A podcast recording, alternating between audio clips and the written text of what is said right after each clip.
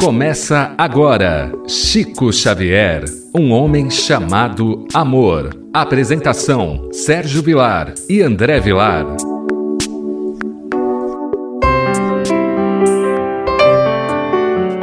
Queridos amigos, que alegria! Estamos entrando na sua rádio Boa Nova para falarmos do programa Chico Xavier, um homem chamado amor. Apresentação de Sérgio Vilar e de André Luiz Querini Vilar. Queridos amigos, você sabe que esse programa tem um viés especial.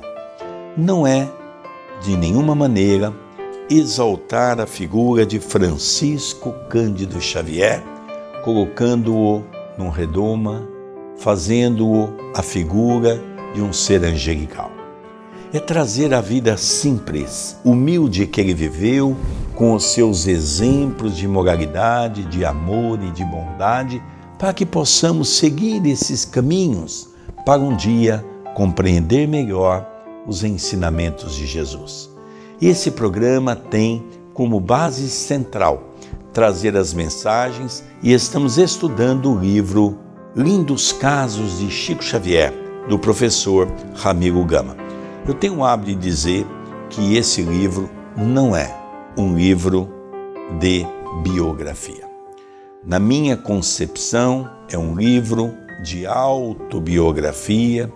O Chico contou as histórias para o professor Ramiro Gama e ele, quando se tratava de poesias, quando se tratava de mensagens espirituais, ele pedia ao professor Ramiro Gama para que pudesse procurar onde estavam essas mensagens para colocar na sua história. Hoje nós vamos estudar um capítulo que tem como tema uma visita de Luiz Guimarães. Antes disso, tudo bem com você, André Luiz? Tudo, querido Sérgio. Mais uma vez juntos unidos no propósito de divulgarmos e estudarmos as histórias de Francisco Cândido Xavier, nosso querido Chico Xavier. É um programa que nós não temos a finalidade de idolatria, nós temos a finalidade de divulgarmos este célebre mineiro que, ao longo dos seus 92 anos de vida, mais de 75 anos de mandato mediúnico, foi um legítimo discípulo de Jesus aqui nas terras de Vera Cruz. Então, é uma honra, um privilégio e uma responsabilidade estarmos juntos na condução deste programa. Nós vamos ver então que Francisco Cândido Xavier estava em Juiz de Fora. E a história é a seguinte: grande número de irmãos se reunia na residência do nosso confrade Luiz Mescolim, na cidade de Juiz de Fora, em Minas, na noite de 12 de junho de 1949, palestrando sobre Espiritismo e poesia, quando alguém lembrou a suavidade das produções de Luiz Guimarães. E se o poeta viesse escrever algo? Depois de alguns momentos, congregaram-se os circunstantes num círculo de oração e o poeta lembrado apareceu escrevendo pelo Chico o seguinte soneto. Nós percebemos que o Chico ele tinha um trabalho na fazenda modelo em que vira e mexe ele tinha necessidade de se ausentar de Pedro Leopoldo. Então aquelas cidades em torno de Pedro Leopoldo, Belo Horizonte, tinha necessidade de receber a visita do Chico, em que o Chico ia profissionalmente. Então de dia o Chico trabalhava conforme o que lhe era pedido, e no final do dia, à noite, ele se encontrava com os irmãos de caminhada como fazia Paulo de Tarso, por exemplo. De dia ele trabalhava na tecelagem e de noite ele ia na casa dos amigos para o culto do ensinamento de Jesus, o culto doméstico. E o Chico a mesma coisa. Então, nessa reunião, já na cidade de Juiz de Fora, no ano de 1949, o Chico com 39 anos de idade, eles reuniram um grupo. Diz o professor Ramiro Gama que era um grupo considerado. Não era um grupo de poucas pessoas, era um grupo considerado. E eles palestravam, conversavam, trocavam ideias sobre a poesia e sobre o espiritismo. Até que um deles propôs se Luiz Guimarães, já em espírito, não poderia visitar aquela assembleia e deixar uma mensagem, deixar uma poesia, deixar um soneto, e aí nós vamos ver a continuidade da história. Eu gosto sempre de ver o lado espiritual das histórias de Chico Xavier. A facilidade com que Chico Xavier tinha para receber o plano espiritual. Na verdade, André, nós sabemos pelo livro dos médiuns que existem 70 tipos de mediunidade e o médium ele capta dentro de uma condição específica. Tem médium que às vezes tem duas, três nuances mediúnicas, às vezes chega até até quatro, mas a grande parte dos médios tem uma geralmente. Eu fico imaginando a beleza da mediunidade de Chico Xavier, a facilidade com que ele se dispunha humildemente perante a espiritualidade maior para poder servir de maneira autêntica. E há uma coisa, André, que você já havia mencionado num programa anterior, quando nós estávamos tratando de um hino que estava sendo cantada no desencarne da sua cunhada. Então o Chico relata tudo isso para nós. Então nós percebemos a beleza do Chico na sua mediunidade mecânica, recebendo o espírito com autenticidade na sua forma de escrever, na sua forma literária. Então nós lembramos aqui um pouco, André, a questão do Parnaso de Além Túmulo, que foi um livro que impressionou o mundo. O mundo da área artística no campo da poesia ficou de uma certa forma, de boca aberta, por ver os grandes poetas desses dois, três últimos séculos se manifestarem de maneira autêntica, de maneira viril, de maneira expondo o estilo de cada um, como alguns membros da Academia Brasileira de Letras, naquela noite acalorada, tentando justificar que o Chico era, fazia pastiche, que o Chico era um enganador, quando teve a grande colaboração do presidente da Academia Brasileira de Letras, Humberto de Campos, o grande cronista dos jornais cariocas, que ele morava no Rio, àquela altura. E uma coisa que nos chama a atenção foi a resposta que o grande presidente da academia deu para todos eles, aonde o ambiente se emudeceu, quando ele disse: Se eu aceitar o que vocês estão dizendo, se esse homem está fazendo pastiche, se esse homem consegue copiar o estilo dos grandes poetas lusitanos e brasileiros, eu gostaria de fazer uma outra proposta: que nós dessemos a presidência da Academia Brasileira de Letras a esse homem que tem apenas o quarto ano primário. Sem dúvida, o Chico é o maior médium que nós tivemos na história, que conhecemos. Muitos podem perguntar, mas e Jesus? Nós não podemos comparar Jesus a ninguém. Jesus é um Cristo. Jesus é o co-criador de um planeta. Da mesma forma que hoje nós não podemos comparar ninguém com o Chico, nós também não podemos comparar o Chico com Jesus. Então, tirando Jesus, que está numa categoria superior à do Chico e à nossa, sem sombra de dúvida, o Chico foi o maior médium que nós já tivemos no planeta. E hoje, se o Chico tivesse reencarnado hoje com tecnologia, o Chico passaria de mil livros. Porque o Chico tinha que psicografar, datilografar, mandar pelo correio, receber a resposta, era uma dificuldade muito grande. Hoje, com e-mail, WhatsApp, com essa tecnologia, tudo facilitou muito. Vamos ver então o soneto que ele recebeu. São quatro estrofes, dos quais nós vamos comentar um a um um pouquinho da beleza dessa mensagem de Luiz Guimarães, um poeta que foi residente em Juiz de Fora.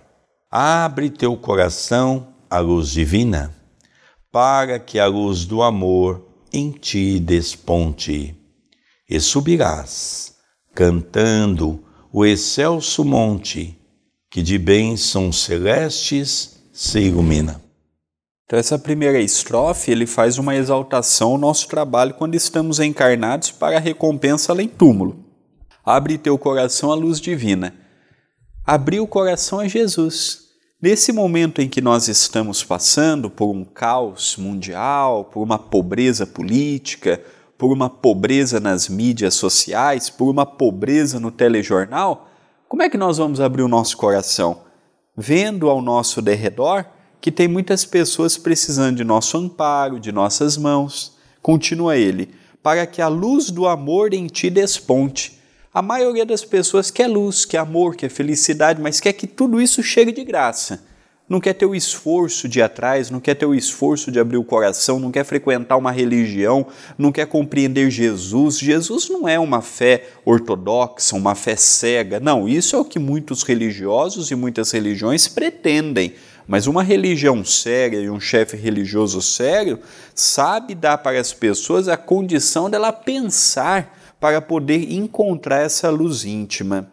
E continua: a partir do momento que abrirmos a, a percepção a esta luz superior, nós subiremos, cantando o excelso monte que de bênçãos celestes se ilumina, os montes espirituais os montes das glórias para aquelas almas que, quando passaram pela terra, conseguiram vencer o seu próprio ego, as suas próprias deficiências, as suas próprias dificuldades, as suas próprias lutas íntimas. A vida nunca foi fácil por conta dos obstáculos naturais, mas é de fundamental importância que nós mantenhamos a fé, a convicção, o esmero em continuarmos firmes na jornada do bem. A segunda estrofe desse soneto diz: Honra a luta na terra que te inclina, a sublime largueza de horizonte. A nossa dor é a nossa própria fonte de profunda verdade cristalina.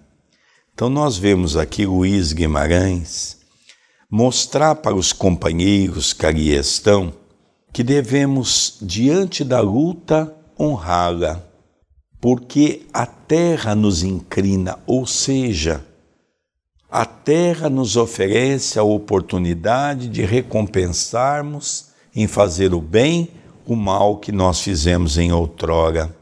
A sublime largueza de horizonte esse horizonte que nos oferece a oportunidade de meditar nas leis divinas. A nossa dor é a nossa própria fonte. Fonte do quê? Fonte daquilo que fizemos no passado de maneira desrespeitosa, de maneira criminosa. E depois ele encerra dizendo de profunda verdade cristalina, ou seja, aquela verdade cristalina, água pura, a água que nos traz a beleza da simbologia quando falamos em água cristalina, porque a nossa vida ainda é aquela água lodosa, onde carregamos as amarguras, as dificuldades da vida, os problemas, e quando nós aprendermos a conviver com tudo isso, nós vamos viver diante de águas cristalinas. A terceira estrofe diz: quebra a escura cadeia que te isola. Faze de teu caminho a grande escola de renascente amor, puro e fecundo.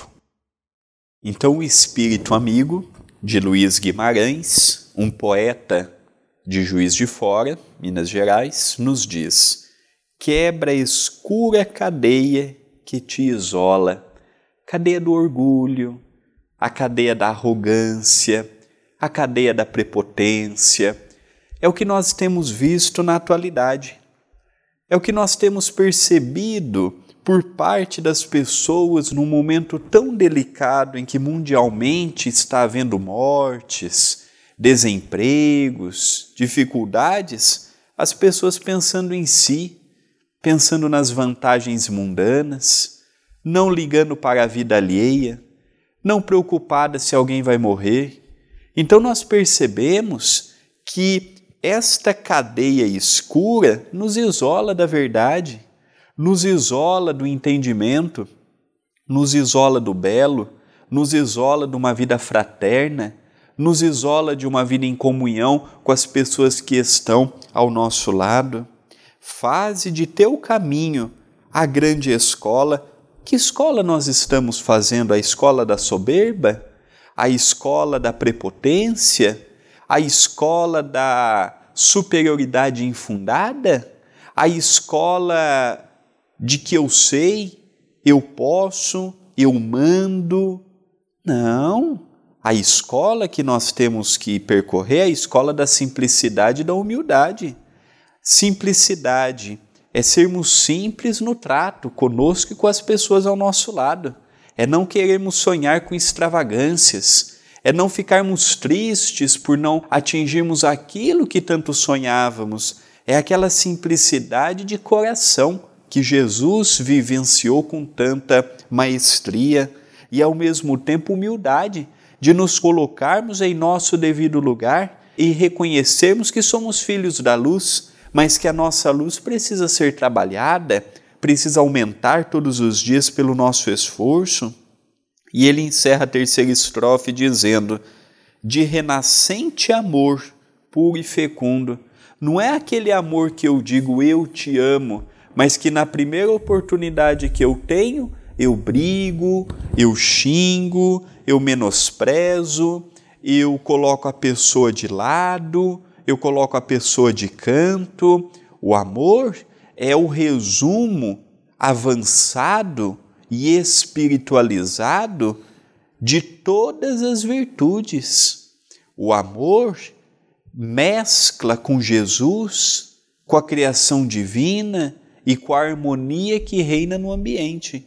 Então, o espírito amigo o poeta foi muito feliz nestas estrofes, a qual o nosso querido Sérgio agora verá a sua última. A última estrofe que nós vamos falar de Luiz Guimarães, pertencente ao soneto, que é esse soneto maravilhoso com o título Cartão Fraterno. Deixa que o Cristo te penetre a vida e que sejas do Mestre a chama erguida, a luminosa redenção do mundo.